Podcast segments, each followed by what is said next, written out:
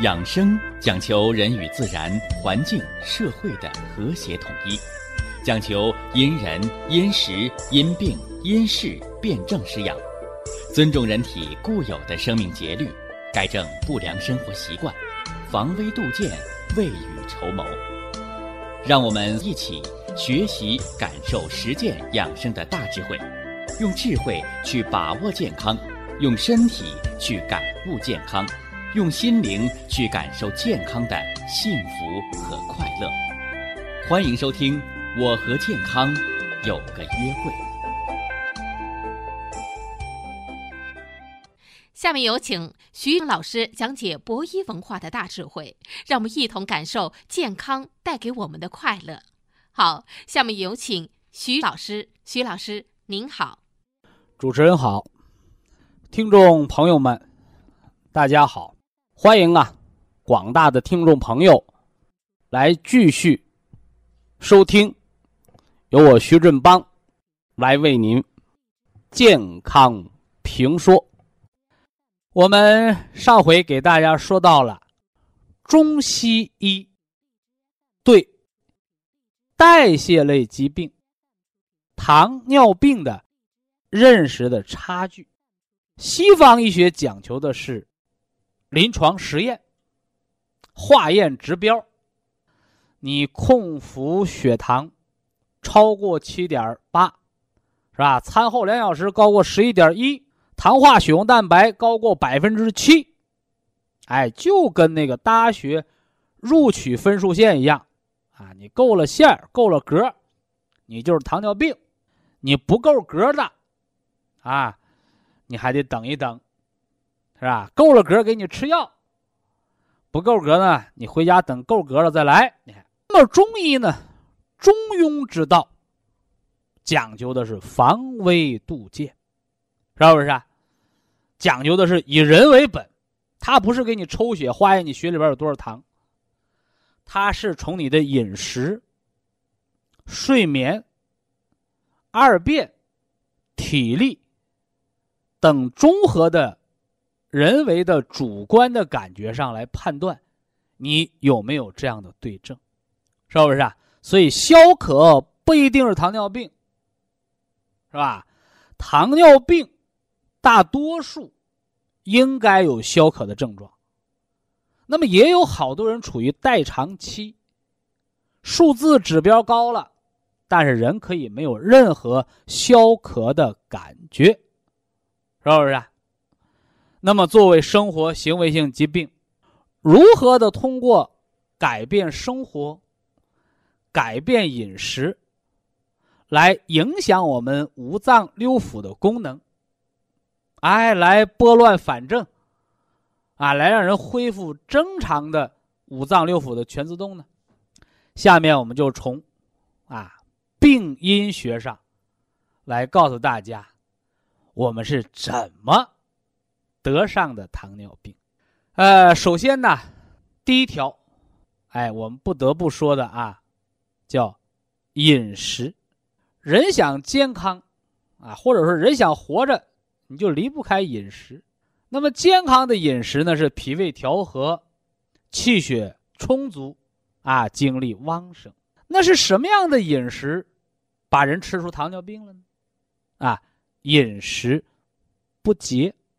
哎，这也是啊，呃，自改革开放以后，啊，国家逐渐富裕，是吧？用老百姓的话说，啊，随着一部分人富起来，刚富起来的一些暴发户，啊，穷人乍富，成为糖尿病二十年前的主力军，啊，主力军，呃，现在在好多城乡结合部。啊，现在国家都正在城镇化啊，什么叫城乡结合部啊？你说城里吧，它还不是城里；你说不是城里，是农村，是吧？想买啥能买啥，想吃啥能吃啥，想天天吃大鱼大肉，那都能买得着，哈不像以前过年才能吃着肉了。所以人就是这样的，当人有节制的时候，哎，一切健康；当这个节制失控的时候。想吃啥吃啥，啊！当你有正确的思想啊，你指导他什么吃健康，什么吃的平衡，啊，你想吃啥爱吃啥，天天吃大肥肉就爱吃，那你就等着糖尿病给你招手。所以呀，人和动物的区别，就是人能够节制自己的欲望，啊，所以动物有撑死的，人没有。说如果人也有撑死的，那和动物差不多了，啊，只有欲望，没有意识，没有节制。所以中医养生说饮食有节，我给大家讲讲这几节。第一节叫节奏，一说节奏，我们就说出快慢，是吧？快慢，好多人说我吃饭就是快，那我告诉你，你已经具备了得糖尿病的潜质了。哎，好多人，哎，我吃饭慢，细嚼慢咽，好。哎，这就是一个健康的生活的基础。这是一个节奏快慢的问题。节奏的快慢跟人将来能不能吃出糖尿病来有关系吗？有科学道理吗？哎，你看我这人爱刨根问底儿，所以我给大家说养生知识的时候，也愿意掰开了，啊，揉碎了，磨细了。我跟自己也较个真儿。啊，你说服别人，你先说服自己。说吃饭快慢。怎么还就影响到了人得不得糖尿病呢？哎，有医学工作者进行了这方面的分析。吃饭快慢都在一个嚼上你吃饭快的，秃噜秃噜下去了，没嚼；吃饭慢的呢，哦，细嚼慢咽还能嚼。说嚼不嚼跟吃有什么关系？哎，别忘了。人在咀嚼的过程当中，口腔当中产生了唾液淀粉酶，啊，大量的唾液和食物充分的搅拌。其实唾液当中就含着消化酶的成分，而且唾液当中的这些酶，在胃肠当中能直接刺激胰岛素的分泌。我们常说呀，不要让孩子输在起跑线上。你上小学就旁听生，天天不及格，你还指望着考大学？你第一口饭，你这儿就是残次品，人家是带着唾液淀粉酶下去的，你那是干噎下去的。所以在这儿我又要讲两个外国的不好的习惯，啊，就是吃饭喝冰水，是吧？现在好多中国人也学着洋事儿，是吧？啊，特别有时候我们看那个广告，啊，那人满头是汗，是吧？打篮球啊，运动啊，满头是汗。好了，有人就搬了一箱子，搁冰箱里头、冰柜里头拎出来的，冒着冷气的冰凉冰凉的饮料，完了猛猛的哈上一口，喝上一口，是不是？哎，老一辈人都看了，可不能这样啊，炸肺呀！别说人了。是吧？那农村的牛啊马呀，拉着车跑了一上午，是吧？回到家，啊，牛马卸了车，给牲口认水。那老农民都知道，撒上一把草叶，是吧？那牛马喝水的时候打响鼻儿，突突打响鼻儿。为什么？他喝急了，他那草呼鼻子，他拿打响鼻儿。把肺里边的热气都吹出来了，是不是？那牛马什么体格子？跑热了喝冷水都会炸肺，会要了命。而现在就有无知的人，让那活蹦乱跳的孩子跑得满头是汗，给你灌上瓶冰镇矿泉水，给你灌上瓶冰镇饮料。我不知道这样的导演。你是为了取乐呢，你还是为了拿你那个冰镇的矿泉水和饮料把孩子给喝死啊？所以，人无知很可怕，把无知当成有趣儿，害了更多无知的人，更卑劣可怕。哎，这是我给大家的一个提醒，啊，热的时候不能快喝水，要慢慢的小口。含着饮，不能喝凉的。还有啊，就为什么不能喝冰水？简单的一个道理，啊，我们吃饭要吃热热的饭，是吧？为什么？因为胃肠就是热乎乎的。回过头来呢，你热乎乎的肚皮，我拿根雪糕冰棍给你拔上，你得劲儿吗？哎呀，拔凉拔凉的，你别给我拔抽筋儿了。哦，我拿雪糕冰棍拔你肚皮，你怕抽筋儿？你弄一杯冰水，吃饭前灌肚子里头，把胃拔痉挛了，你到时候没饥没饱，吃成大胖子，吃的没胃口。你认为那么对吗？所以呀，饭前给孩子喝水，是家长很无知的一个做法。相对而言，我们中国老祖宗就留下了美好的佳话，叫“饭前一碗汤，老来不受伤”，是吧？喝饭吃饭前，啊，先来一碗热汤。啊，特别在广州，是不是啊？在海南，哎，人吃饭，你绕碗面条，人都给你提前上碗面汤，哎，提前给你润一润这胃肠。所以文化的差异呀，啊，文化的差异，这说的是饮食有节，啊，说两个了啊，说不对呀，说了第一个节律，快慢呢，哦，还说了一个冷热呀，哎，冷热也是要有，哎，第三个呢，第三个多少也是要有节的，我们常说吃七八分饱，七八分饱，那到底什么是七八分饱？啊，为什么我们很难吃到七八分饱，都吃到胀肚子了呢？哎，前面两条冷热快慢，我们十一的时候、五一的时候，啊，高速公路免费，好家伙，好多车都堵到高速公路上了。那高速公路上常常提醒你不要超速，啊，不要超速。为什么不让超速啊？因为你超速，速度太快，你刹车就来不及，对不对？哎，所以就是这样的，你细嚼慢咽呢，相当于你慢慢吃，有感觉、有品味的去吃，哎，吃到七八分饱，胃知道了，告诉你，你也知道了，而你呀，囫囵吞枣，大口快快的那么个吃。就相当于你胃肠在超速驾驶。等你发现你饱了的时候，对不起，已经超载了，胃已经变成个大圆球，变成了蠕动不动了，是不是？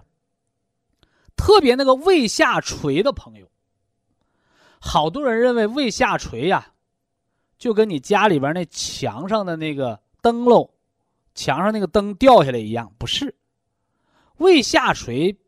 其实就是胃处于一种非常持张的、懈怠的、松软的、收缩无力的状态。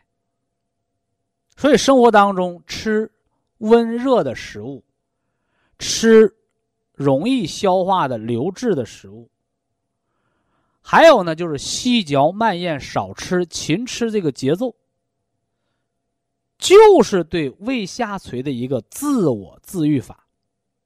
啊，至于什么，你吃完饭倒立呀，是不是啊？你吃完饭就躺下呀，这些都是无稽之谈。吃完饭倒立，你想一想，你胃本来就是松软的，是吧？你吃完饭再倒立，你这胃折个，万一造成了胃肠扭转，那是要出人命的，啊！所以说，胃下垂的人说吃完饭倒立。简直无知加可笑，还有害人。那么说胃下垂的人，你你吃完饭你躺下吧。哎，大家，这里又是一个中医常识的知识啊。久卧则伤气，是吧？我记得我们看那个综艺类节目，叫叫什么《星星光大道》啊，说这个人呢有绝活啊，说什么绝活啊？吹喇叭，说吹喇叭谁不会吹呀？鼓上腮帮子，较上劲儿吹呗。人家躺地上吹，人家倒立吹。那你一般人他就吹不了，所以包括人唱歌也是，哎呦，那高调唱不上去了，你躺床上喊不起来，他得站起来喊，把气拔起来。所以一样的道理，越是胃下垂的人，你越躺着，你越气虚，这是从气的角度来讲。那么人卧，则血归肝，胃下垂。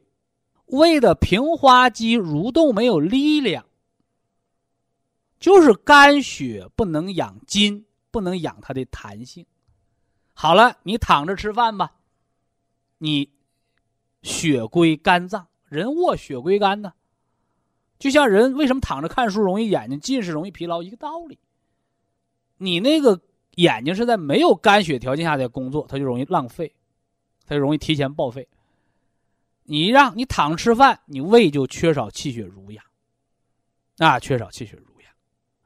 所以啊，这些生活当中的不良习惯，表面上看是细微的一些小事儿，而实质上呢，哎，人得病不是无缘无故的，都是你把这些小的坏毛病不断的积累。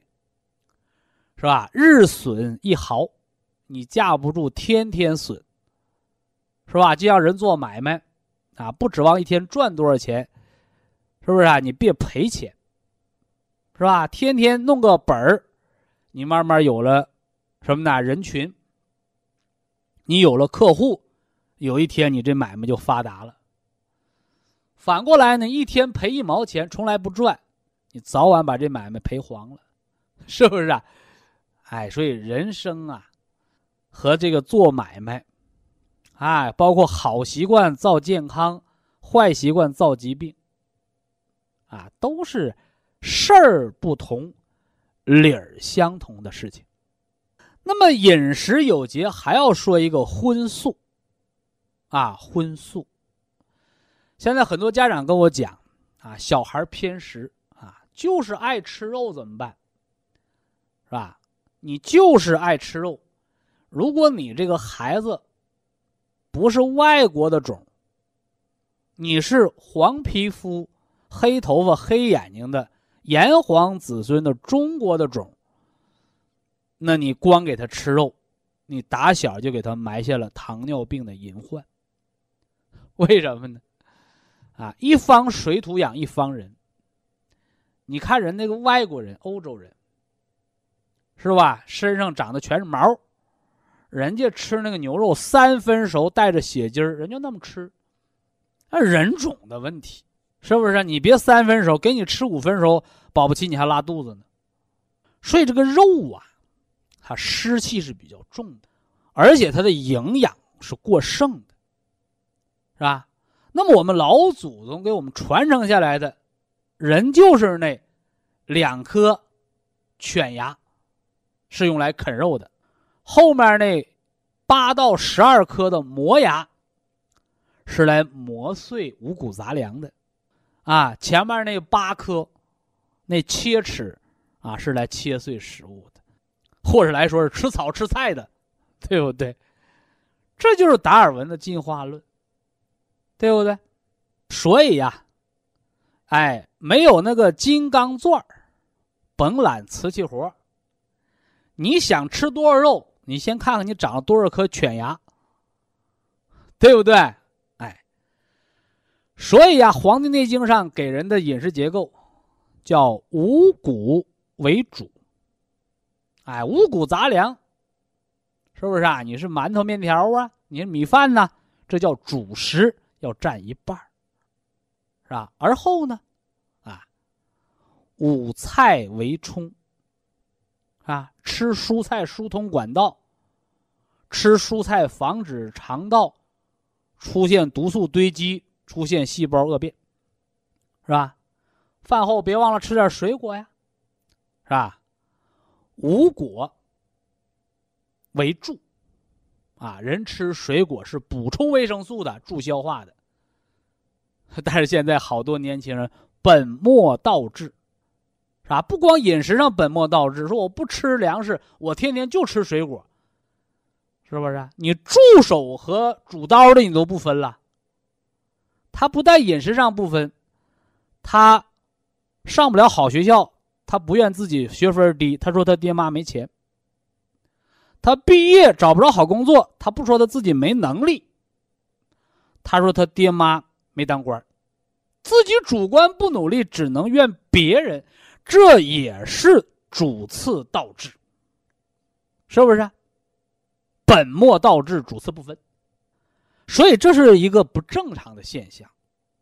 啊，五谷为主，五菜为蔬，五果为助，那么肉呢？啊，我们古代时候的养生，孩子、年轻人是没资格吃肉的。只有老人才有资格吃肉，所以在二十四孝里边有那个儿媳妇割肉养母，对不对？哎，啥意思？所以叫五畜为益，吃肉是来补益的。当人得病的时候，给你熬点鸡汤。你身体虚弱的时候、贫血的时候，给你炖点肉汤。而现代人反过来了，小的时候吃肉吃成大胖子，到中年开始吃素，是不是啊？到老年啥也不吃了，你怎么办？又是一个倒置。所以呀，我们呐，不要一味的吹捧传统，但是传统文化的精髓，取其精华。弃其糟粕，哎，好的东西我们还要传承。这是给大家讲了预防糖尿病的饮食有节之法。以下是广告时间。博一堂温馨提示：保健品只能起到保健作用，辅助调养；保健品不能代替药物，药物不能当做保健品长期误服。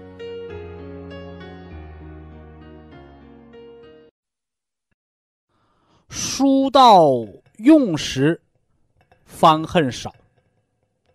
哎，平时不读书，啊，一到用的时候，哎呦，发现人的文化知识水平不够，啊，书读的太少了。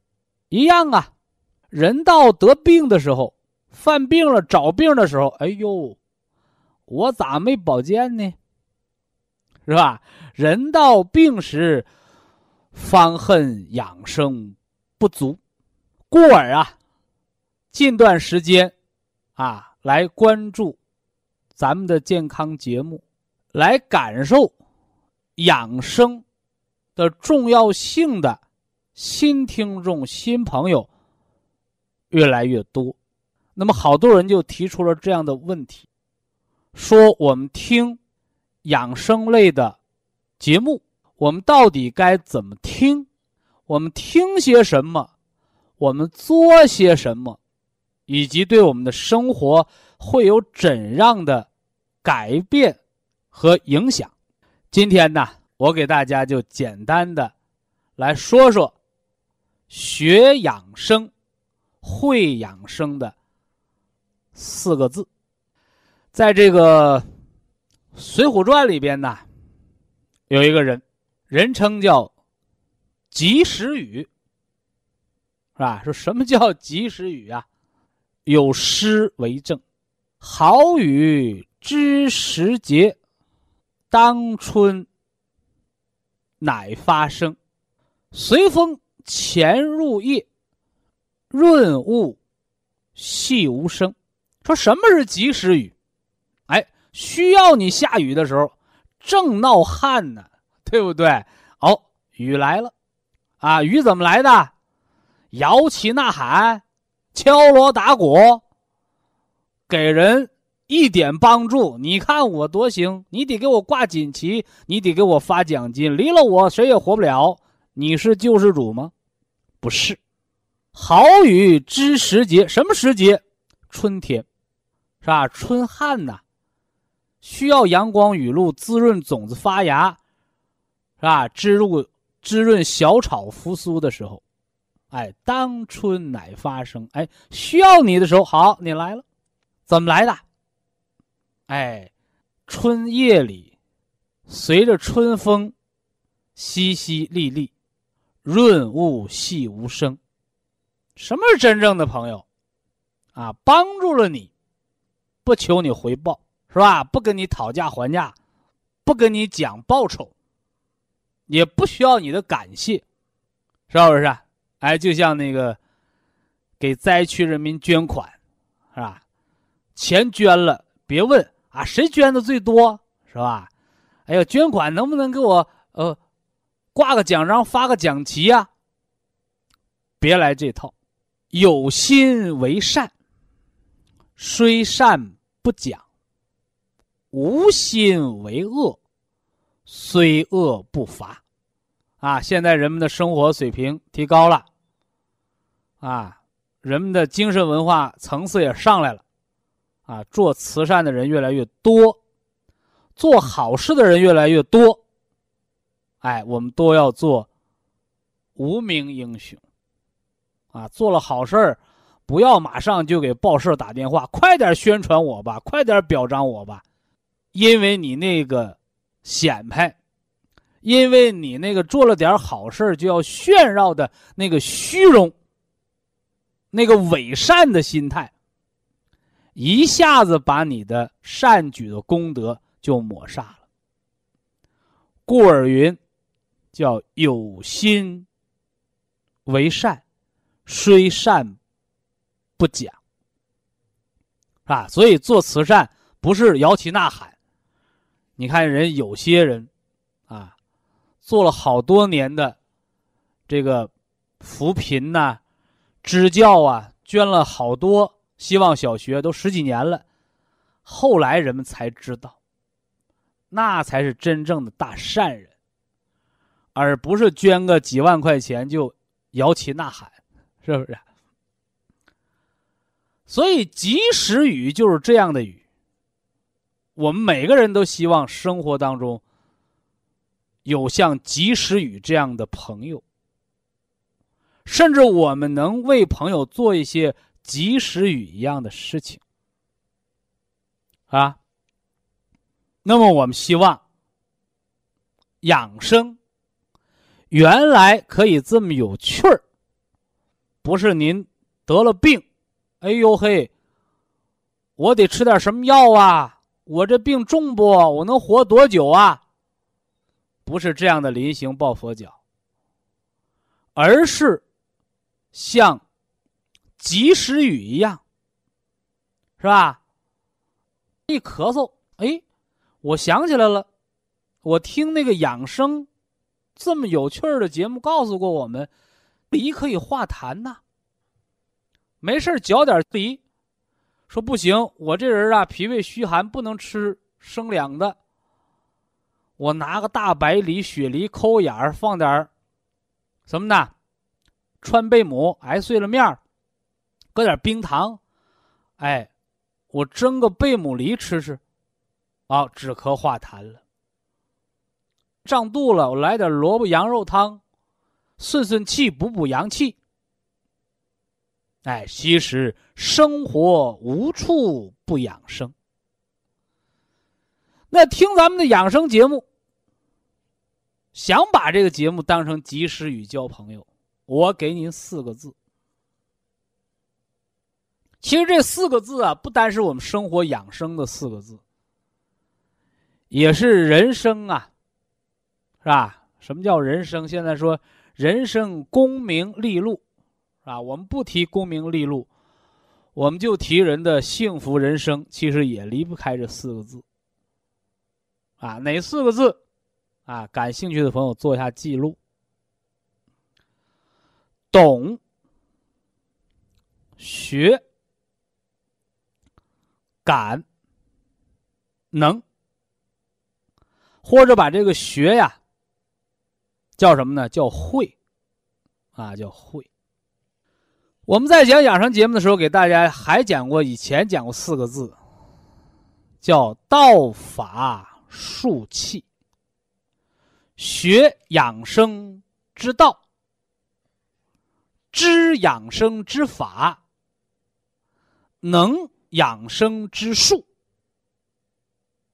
育养生之气。什么意思啊？学道，就是我们知道养生的道理，是吧？知法呢，就是具体到养生之方法，是吧？学术呢，是吧？不能不学无术啊，你得有点养生的本事，是不是啊？到老了你是会点穴呀，你还是会来点太极，是不是啊？哎，你是会。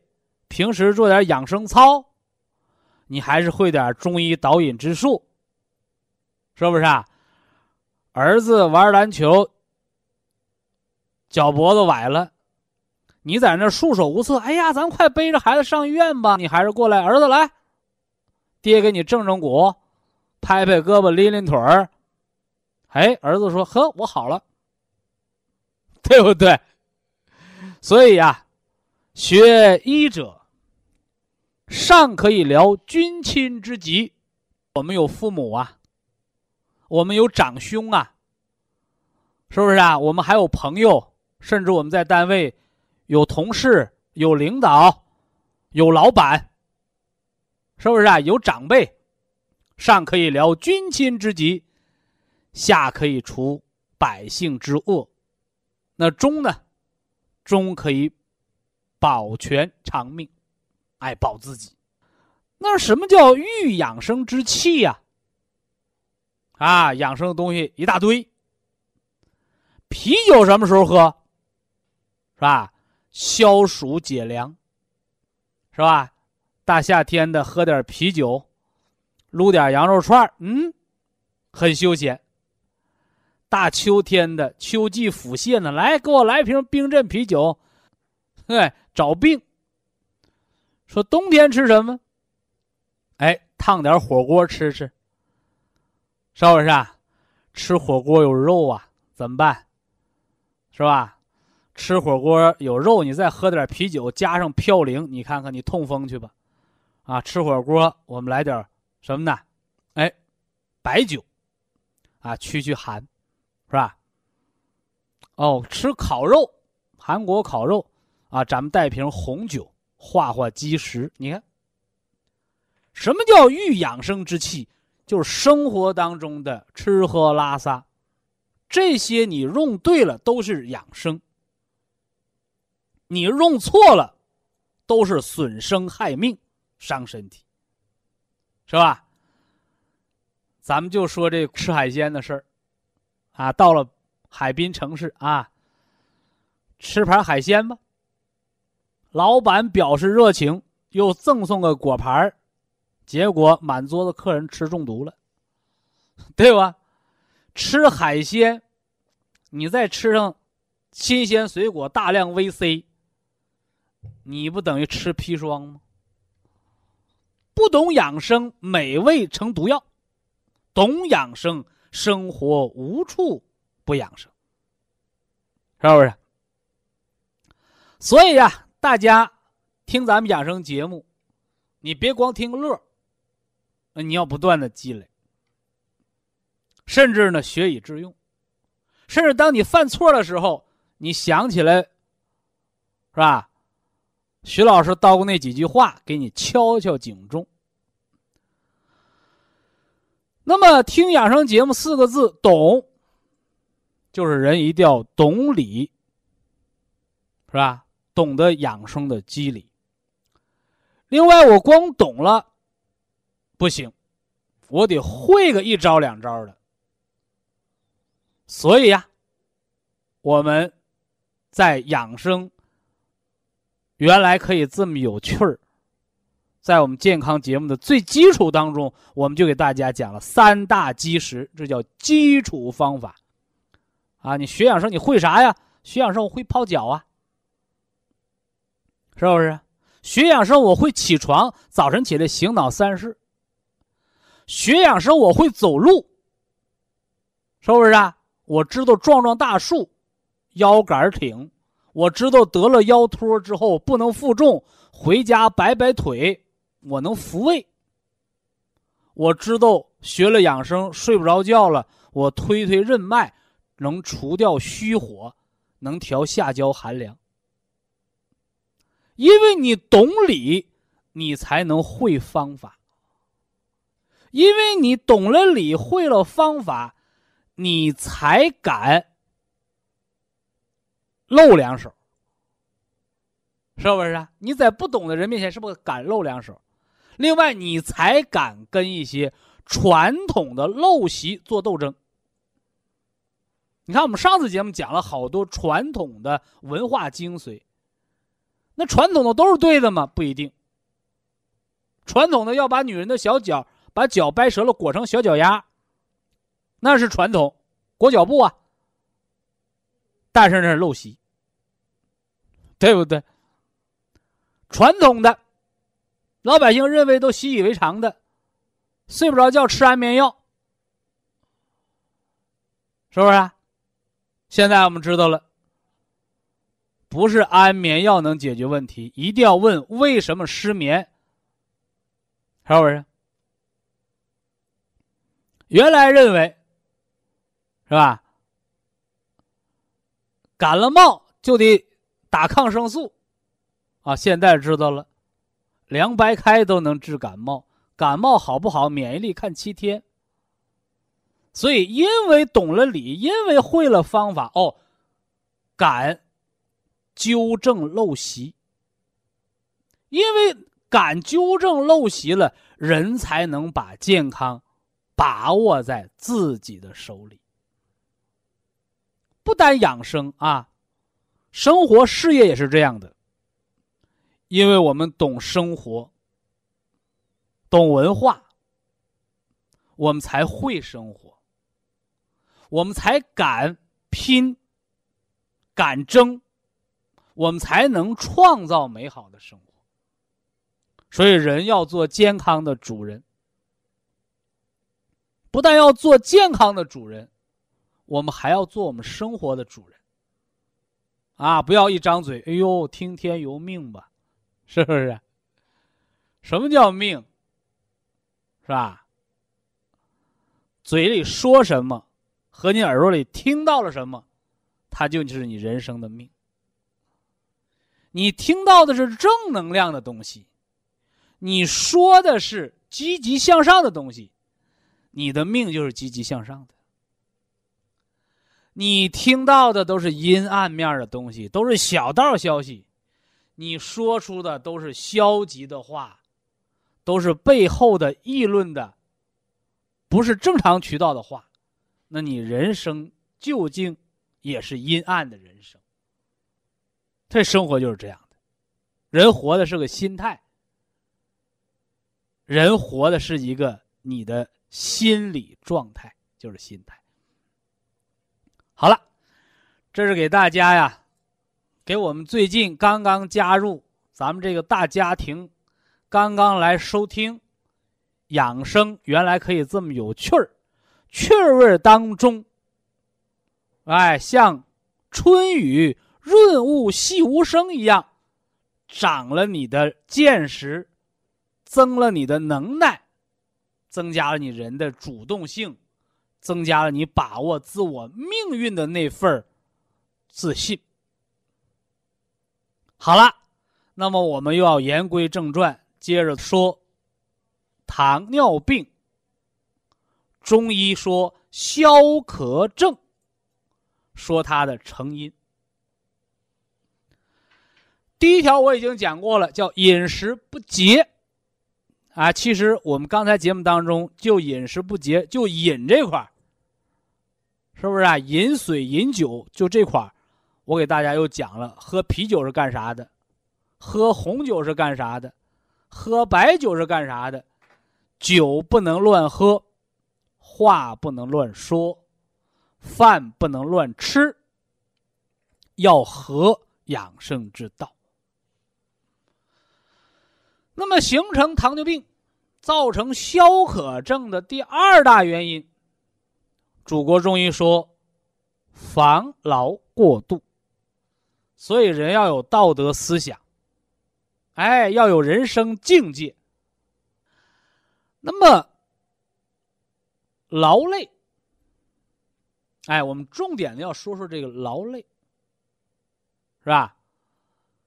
现在人，这叫什么呢？多劳多得，少劳少得，不劳不得，我们现在属于发展中国家，在发达的国家，也有穷的掉底儿、街头要饭的乞丐，是吧？在落后国家、贫穷国家，也有肥的流油的富翁。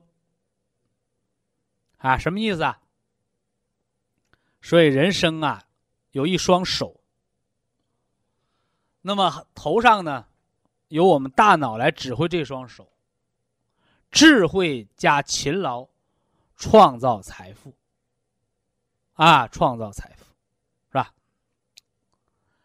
那么劳累，劳累过度得糖尿病。哎，好多人就不理解，说糖尿病能是累出来的吗？啊，可以。为什么呢？中医说脾主肉，啊，脾主肉，是吧？你呆着不动，为什么叫富贵病啊？天天呆着不动，一身懒肉，你那脾就会不运。脾不能运化水湿了，你就要得糖尿病。反过来呢，天天忙的脚打后脑勺，是吧？叫起五更爬半夜，你把人忙的觉也不够睡，过度辛劳，尤其是昼夜颠倒，是吧？我给大家讲过，在沈阳，啊，一个二十五岁的小姑娘。是吧？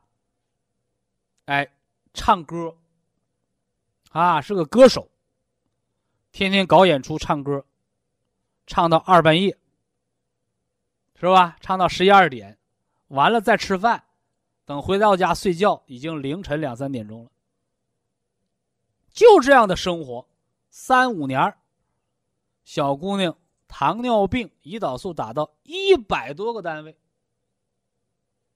挣来的这些钱都花在医药费上啊！我说你不能换工作，我不能换，换了我吃不起药。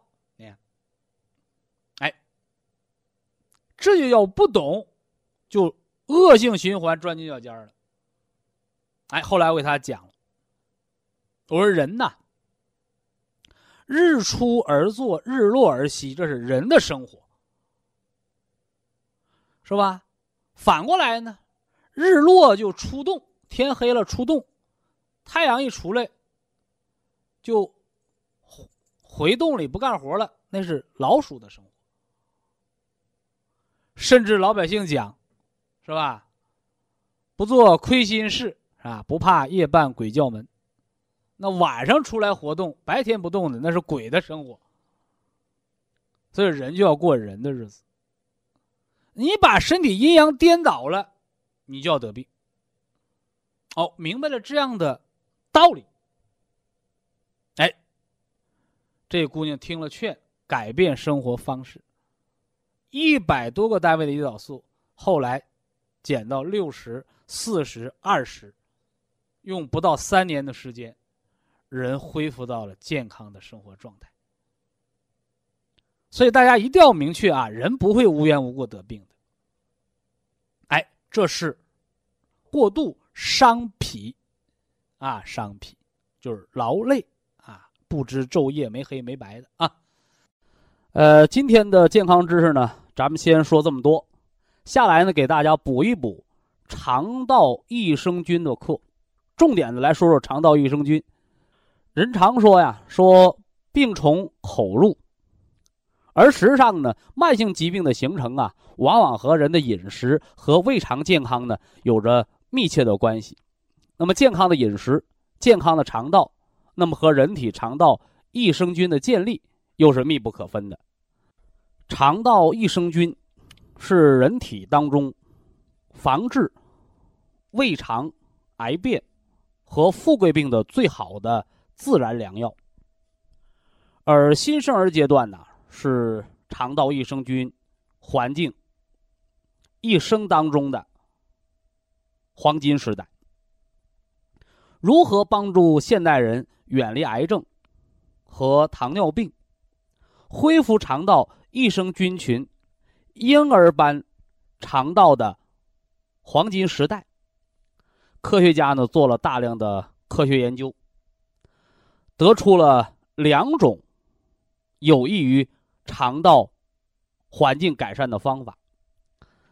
第一种呢，叫吃粪法，就是用婴儿的粪便为菌种，培养呢益生菌群，然后呢每天呢大量的把含有益生菌的菌水喝下去。这样一来呢，每天十亿、八亿的活菌就会喝到肚子里去，而且呢每天都不能少。因为呢，肠道的环境呢已经出现了变化，只补充活菌，不改变肠道环境，那么只能让喝进来的活菌一批接着一批的死去。所以呢，有一天你不喝活菌了，补进去的活菌呢就会死一半。有三天你不喝活菌呢，就剩十分之一。或者百分之一，如果一个礼拜不补充活菌，那么以前补进去的活菌也就都死光了。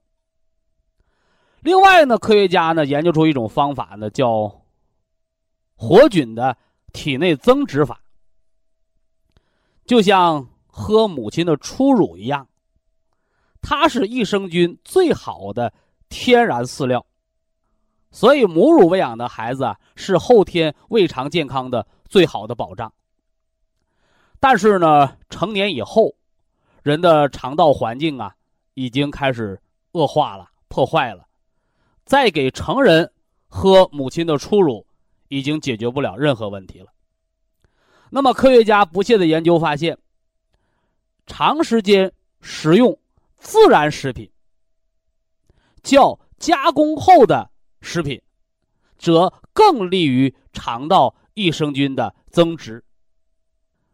尤其是加工过的食品当中，所含的色素、香精、防腐剂以及抗生素等有害物质，不但呢是致癌物质，是胃肠环境恶化的罪魁祸首。同时呢，也是肠道益生菌的杀手。双歧活菌因子、活菌加增殖因子，让益生菌在肠道内存活增殖，循序渐进的起作用。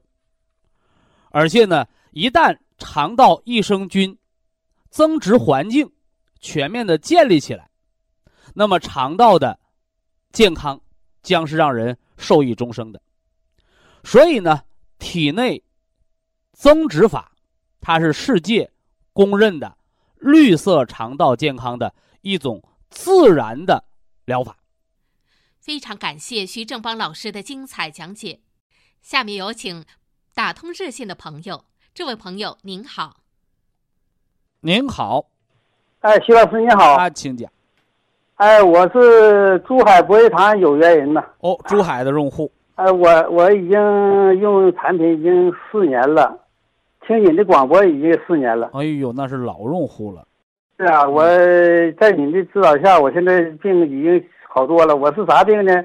我是三高，糖尿病、高血压、高血脂。哎，这是三高，没错。哎，完了，我又做脑得了中风，得中风之后呢，就抢救就。脑下了三个支架。哦呦哦，呃，抢能抢回来，但是呢，在是在住院期出院之后呢，大夫就嘱咐必须吃这个降压药和这个降血脂药，得吃抗凝抗凝药。嗯，但是我听你的广播之后，我就改变了是咋办了呢？就是就要改错了。你西药叫抗凝。保健品里边的这个蓝莓呀、葡萄普参康里边的这个原花青素啊、Q 十啊，哎，它们都有抗凝的作用。是啊，现在我在在朱海波他老师精心指导下，我现在正吃这药呢，哎，吃这个保健品呢。保健品，哎，呃，吃这个现在吃这个三七和安泰，没错。呃，三七是四粒，安泰是八粒，哦呃，哦，兰兰兰普里我兰普维是八粒，完了呢，你这几就是年来血压稳不稳呢？啊，血压我已经停了八个月了，这家药，嗯，完了降脂药呢，我让人告诉我吃的是吃两片，现在我吃一片了。呃，你那个三七银杏茶多酚吃满三个月到半年了，啊，对对，你那个。化学类的降脂类药物就可以哎逐渐的减停，啊，是啊，因现在为你化学降脂的结果是加重脂肪肝，是吗？这个不是我说的，啊，谁说的？你看他自己说明书上写的。对，像我这上呃，徐老师，我上上次这这个十一份检检查，脂肪肝也没了，是血压正常了，还有这个血脂还正常了。这是吃保健品吃的，是啊，太好了，我但凡吃化学类的药物，你上面就写着慢性肝损害、副作用脂肪肝，所以是啊它是给你吃不好的。是啊，啊，你现在我不能说那我吃降压药，我把低血压吃高了，那那那不对，对不对？你得说明书是你的功劳你领，不是你功劳你别占。哎，我这是这是咱们做人的原则，是不是？是啊，我这现在就是啥呢？